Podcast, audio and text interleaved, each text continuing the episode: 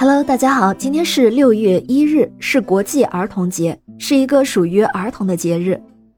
不过现在啊，不只是十四岁以下的孩子过儿童节，很多成年人也喜欢这个节日，大家都很留恋属于儿童时代的快乐时光。少年儿童们在这一天常去游乐园玩耍，或者去电影院看一场电影，或者去儿童图书馆待上一天。我们今天就来讲讲中国儿童电影制片厂的事儿。看看这里有没有你的童年回忆。中国儿童电影制片厂创建于一九八一年的六月一日，是我国第一家也是唯一一家专门生产儿童电影故事片的电影制片厂。在成立之初，它叫做北京儿童电影制片厂，在一九八七年才更名为中国儿童电影制片厂。儿童电影制片厂的首任厂长是著名表演艺术家于兰。她是第五代电影导演之一的田壮壮的母亲。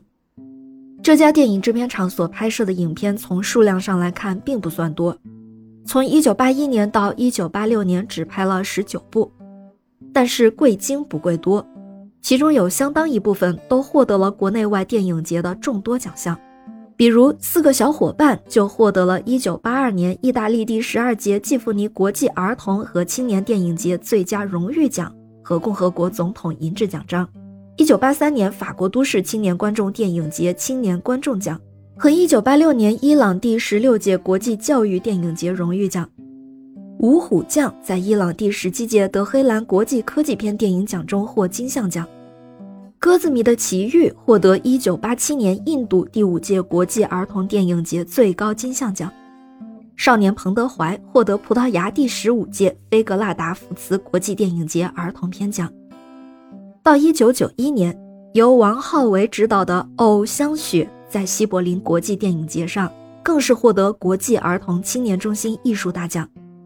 这是我国儿童片迄今为止在国际获得的最高奖。不知道这里面有没有你曾经熟悉的电影呢？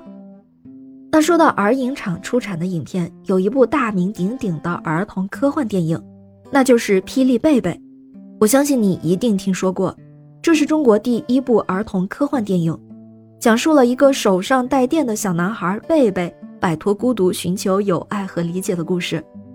记得当时还是在二十世纪八十年代末，影片的故事比较简单和有趣，但是糅合了悬疑、家庭伦理、喜剧以及儿童科幻元素。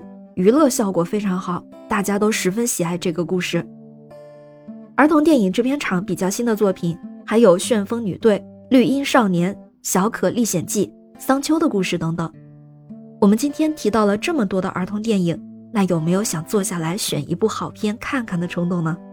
赶快行动起来吧！祝大家儿童节快乐！